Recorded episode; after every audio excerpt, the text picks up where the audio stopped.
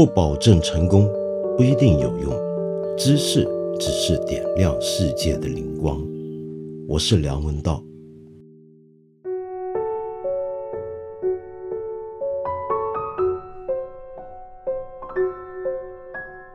最近很多人在关心民营企业的命运，这不只是因为美国对中国展开了贸易战，使得很多中小企业担心起自己的未来。也是因为，实际上过去一年多中，很多人开始感觉到经济好像下行了，市场环境变得越来越不友善。但是更重要的理由，是因为最近有一些声音，忽然说出民营企业的历史任务是不是已经结束了？那么当然，这样的声音一出来，已经被很多代表官方的媒体否定批判。可是话音刚了。又有一位政府官员出来说，民营企业应该要逐渐开放给工人参与管理。那么，于是这又冲击到了很多民营企业主，也就是以前我们所说的资本家，让他们开始担忧了。其实啊，在欧洲有很多业绩表现非常不错的企业，都是很大程度上工人参与意见，让工人参与到里面的管理，也不见得有多大的问题。但是我们这里就是有很多老板听了这个话就觉得不对劲，非常的担忧，为什么会是这个样子？其实这必须要考虑到我们国家走过的历史道路。曾经在历史上面，民营企业是经历了一番相当大的波折的。那我今天呢，就想跟你讲一下这个背景到底是怎么回事儿。了解了这个背景，我们就比较明白今天做企业的人在怕什么了。那么说到这个民间企业的这种历史问题呢，我很建议大家去看一本书。这本书叫做《中华人民共和国建国史研究》，是一本分成上下卷的著作。那么其中卷一尤其有三篇论文跟我们今天讲的这个题目是相关的，这是一个学术著作啊。这本书的作者呢，就是享誉海内外的国内首屈一指的党史专家杨奎松教授的力作。那杨奎松先生呢？现在在华东师范大学历史学系任教，是华师大的芷江学者，是一个做学问非常的严谨、客观、扎实。在处理共和国建国史阶段的时期呢，他能够尽量用材料来说话，保持一个客观而中立的学者态度。那么在这本书里面，我首先要介绍的一篇文章呢，听题目很沉闷，但是看下去你会觉得非常有意思。这个题目叫做《建国前后中共对资产阶级政策的演变》。那么在这篇论文一开头呢，杨教授呢就开宗明义的指出了共产党是怎么回事，共产主义是什么。那么他就说到，对于共产党人来说，革命的目的很简单。当然就是要实现社会主义和共产主义，但是在建国初期啊，他们却发现并不能够马上迈向社会主义，反而还要允许资本主义的存在和发展，还要保护并且联合当时在国内仍然有相当数量的资本家。为什么呢？是这样的。各位受过一点马克思主义的教育的话，都知道，从马克思主义社会进化论的观点来看，社会主义呢，理当生长在资本主义生产力高度发达的经济发展程度上。但是我们都晓得，四九年的时候，中国的经济啊，其实按照官方的讲法，仍然处于前资本主义的阶段。那么，如果按照当年苏联老大哥的经验，恐怕还得经过一个经济上的成长阶段。那么，所以呢，当时中国的主要经济支柱仍然是资本主义。在这个现实的情况底下呢，要实现社会主义和共产主义呢，就必须阶段性的去联合资本家、联合资产阶级，形成一个统一战线。那么说到这里，我们知道呢，共产主义给我们一个很有力的武器，就是看东西要辩证的来看。比如说搞统一战线、联合战线，那么这个时候建国初期。要联合资本家，那目的很简单，就是因为有个阶段任务还没有完成嘛，就是要让我们先发展到资本主义，那么经济搞上去了，才能进一步搞社会主义和共产主义。在这个阶段需要他们，需要他们的工作，需要他们的存在。那所以今天就可以当一个朋友，或者阶段性的跟他们联合起来。但是要搞清楚，这不是说永远都是朋友，永远就允许他们存在，这是阶段性的。就是今天你是我的朋友，不表示你永远都是我的朋友，因为任何事情都是动态的，在发展过程当中的。好，就从这样的一个背景底下，我们就能够了解到。一开始的时候啊，比如说共产党当时的一些主要的领导人呢，都曾经说过一些很有趣的意见。比如说刘少奇，一九四九年四月十号到了天津，开了很多座谈会。那么当时他就注意到，共产党一进城呢，劳资关系就迅速恶化。为什么呢？很多工人阶级很开心，觉得今天总算轮到我们当家做主了。那那些资本家还不好好把他们搞一下吗？而资本家这时候呢也很担心、很恐惧，生产上就没有什么积极性了。可是呢，刘少奇这时候却告诉资本家不要怕剥削。今天这种条件下，资本家的剥削不是多，而是少了。因为工厂开的少，工人就雇的少。从解决工人失业和发展经济的角度，今天在我国资本主义的剥削不但没有罪恶，而且有功劳。那么，因此他明确提出，对资本家呢，不能够只当做斗争对象，而且要当成争取对象。伤害资本家就等于农村中伤害了中农一样，那是不对的。所以由此可见，当时中共中央在团结资产阶级上面呢，是非常非常积极的。可是呢，不到一年多，一九五零年的下半年，形势就完全不一样了。那么一来呢，是建国初期的许多的问题好像短暂得到了稳定，经济形势渐趋好转。那么更重要的是，因为发生了朝鲜战争，中国要大规模出兵，整个国家里面的生产和贸易规模呢，也都迅速的扩大起来。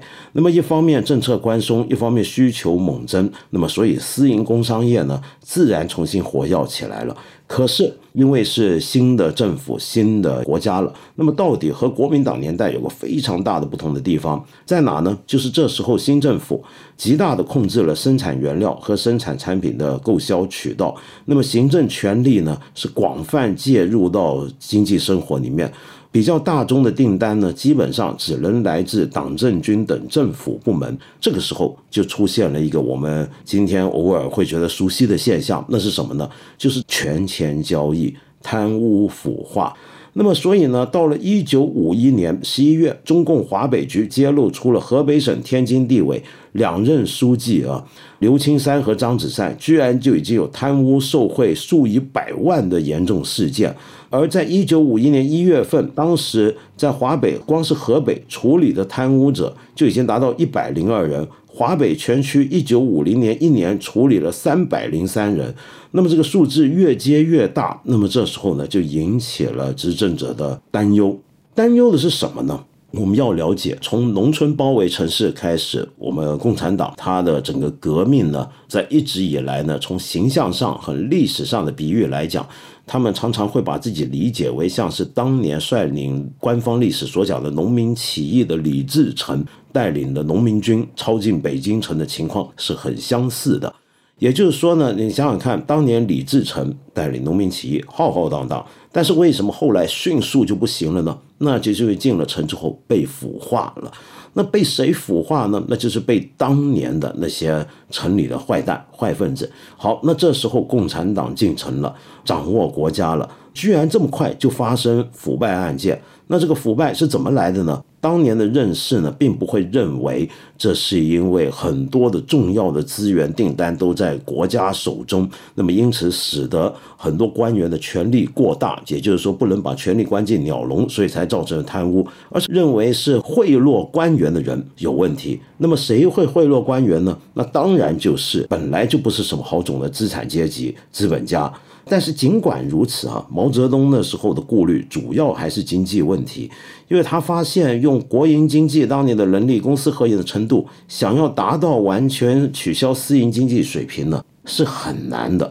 如果马上这么做，国民经济就会陷入瘫痪。但是尽管如此，对付贪污腐败，恐怕还是要搞的。那么这时候呢，我刚刚说到《中华人民共和国建国史研究》这本书里面。有两篇论文就很重要了，一篇呢叫做《毛泽东与三反运动》，一篇呢叫做《一九五二年上海五反运动的经过》。那么这两篇文章讨论的，当然就是当时发生在上海这个过去旧社会资本主义万恶冤首所在地的资产阶级身上。所谓的三反五反，首要打击的就是各种的贪污腐败。通常呢，就要研究一下资产阶级建国三年以来怎么样一直对中国共产党猖狂进攻，而且还要强调这种进攻呢比战争还要危险和严重。于是，原本只在清理政权内部贪污分子的斗争，就变成一场带有你死我活性质的阶级斗争了。这个情况就像我们历次的集体运动一样，就是打老虎呢，开始要比赛打老虎，那么相互攀比，层层加码，终于出现了严重脱离实际的情况。有些时候呢，一些人趁机打击报复，诬陷栽赃自己的仇家。那么有的人呢，为了响应上级号召，检举有贪污嫌疑的人，那么自己反倒被打成了贪污分子，蒙受冤屈。有些时候呢，是把不是老虎的打成老虎，把是小老虎的打成了大老虎。那么越搞越猛烈。那毛主席他马上就注意到这个情况，于是专门发出指示，说老虎不能这么打的，必须要从算账入手，不要专门去逼宫。那么总而言之呢，当时呢是出现了各地方的团呢，号召党员互相怀疑，带头坦白，结果是没有贪污的党员也说自己贪污过几百万，好表示自己带头示范。有的团呢对怀疑对象呢是打骂捆动。那么指数问功，只要贪污数字，不管有没有证据，那么最后搞得呢相当惨烈。那么好在呢，毛主席后来也刹停了一下大家。但是三反搞完之后，接下来在同一年，一九五二年里面又有五反运动。那么这个五反运动呢？对于资本家的打击呢，就更加大了。那么主要就是当时有很多的工人阶级呢，觉得自己要参与这个工厂或者企业的管理，那么要有更大的发言权。但这个发言权有时候他们没有办法采取我们现在已经认识到民主管理方法。那么有时候是直接就是对老板的痛骂或者是动手，比如说老板的工资会被职工扣发，连出门都要跟职工请假。有些工厂的老板就直接被工人赶出他们住的宿舍去。那么当时的资本家呢，也的确是罪有应得的。坦白讲，为什么呢？因为那个时候的资本家的确偷税漏税、偷工减料、暴力行为都很严重。一来是继承了过去国民党时代的陋习，二来呢，则是因为很多当时的税制啊不是那么的清晰，各种税法仍在建立当中。那么到底什么样的情况叫偷税，什么叫漏税，其实不是那么容易判断。而且呢，要界定什么样的企业叫做暴利利润嘛，对不对？你利润多还是少？这个怎么样来确定？你要多到什么程度才叫暴利呢？这个不好讲。但是总之一叫暴利就问题大了，这就等于叫做盗窃国家资产。那么所以终于搞到呢，就是资本家几乎集体背上了原罪。很多的资本家呢，都觉得自己的日子很不好过。那时候呢，资本家日子不好过怎么办？那就抱团取暖。抱团取暖呢，就常常在一起吃饭见面。那么这种吃饭见面的聚会啊，有时候呢就是互相吐苦水，有的时候呢却是要主动学习，响应中共思想改造的号召，好好学习政策，交流思想。但无论如何，这种聚会呢，总是能够为资本家们、商人们减轻压力。最大的功效就是避免大家自杀，因为那时候自杀的人很多嘛。但是后来呢，这种聚会也常常会被禁止。比如说，一九五二年二月底，重庆市政府就宣布破获当地资本家常常有个新四聚餐会，那么认为这是一个反动组织，所以最后呢，这些上海资本家也最好别搞了。为什么呢？因为一搞聚会，大家聚在一起吃饭呢，就会变成是搞阶级对抗，成为政府的清理对象。那么终于到了后来啊，很多资本家就觉得算了，我们干脆别搞了。那么能不能我主动结束生意，把我的生意贡献给国家呢？我全部都交出去，这不就行了吗？那么其实当时呢，政府我觉得对资本家呢还是有个很不错的做法。你比如说搞公私合营，那么搞公私合营之后呢，对资本家的原来拥有的东西啊，政府是花钱买的。那么把你的股权都买下来之后呢，而且是不论你企业盈亏，统一由国家每年按照你买的这个私股股额，还给回你百分之五的固定利息。那么这个固定利息一直是发到一九六六年文化大革命爆发之后才停止发放。但是问题是，很多资本家呢，他自己觉得我们仍然在拿这个定息啊，还是摘不掉资产阶级的帽子，这是不好的，这是不对的。那么所以呢，这些资本家明确表示，我不想拿定息了，因为我想根本改变我的阶级成分和社会地位。但是即便如此啊，当时呢，在领导人看来呢，仍然觉得是有问题的。为什么呢？因为资产阶级表面上是不存在了。因为企业也都被收掉了嘛，都公私合营了嘛。然而人还在啊，心就不会死。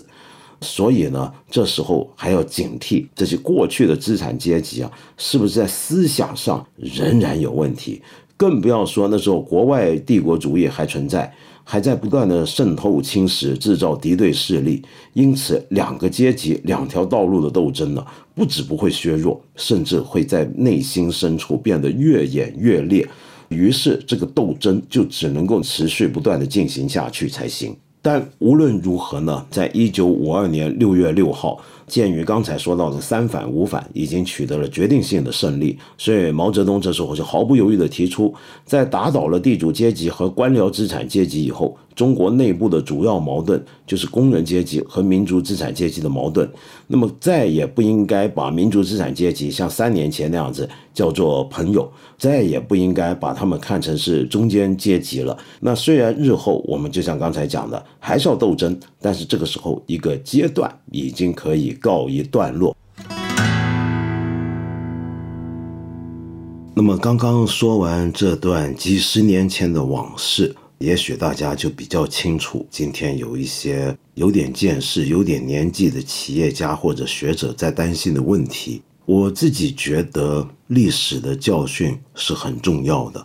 那么，在我刚才说的那段历史之后，我们知道我们国家走过一段不是非常平稳的道路，那那个教训已经非常深刻。到了后来，我们晓得。市场经济总算跟社会主义是可以很好的融合起来，于是中国的社会主义实践才开始有了新的思路，就是一种能够容纳市场经济的社会主义。这是改革开放以来几十年的既定路线，我不觉得它会很简单的就被否定掉。那么当然，大家现在注意历史，要希望历史不要重演，这是对的。但是同时，也不要忘记过去四十年的经验，同样也是一个历史。这个历史留给我们的遗产一样很深刻，那就是让我们晓得以前曾经走过的一些路，是最好不要再回头走一次了。